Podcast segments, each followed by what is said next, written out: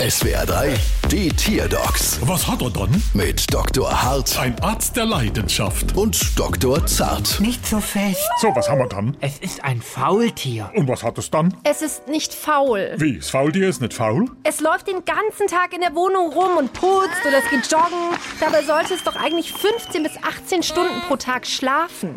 Sehr seltsam. Das tät mir arisch auf der Senkel gehen, wenn der zodelige Zappel Philipp da seine Kralle nicht stillhalten kann. Machen wir laut. Hm, Machen wir leise.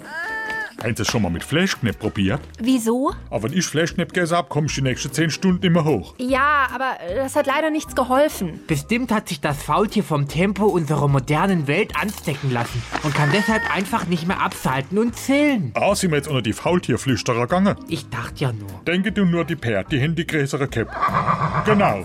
Aber ich hab's. Mischen Sie dem Kollege doch ein bisschen Hanf in die Fleischknepp, dann wird er bestimmt ein bisschen ruhiger. Cannabis? Ja, bisschen mehr sein. Noch ist es ja nicht legalisiert. Wenn ich damit erwischt werde, dann muss ich bestimmt eine sauhohe Strafe bezahlen. Ja, aber gegen die Rechnung da von 630 Euro ist das nix. Brauchst du Quittung? Bald wieder. Was hat er dann?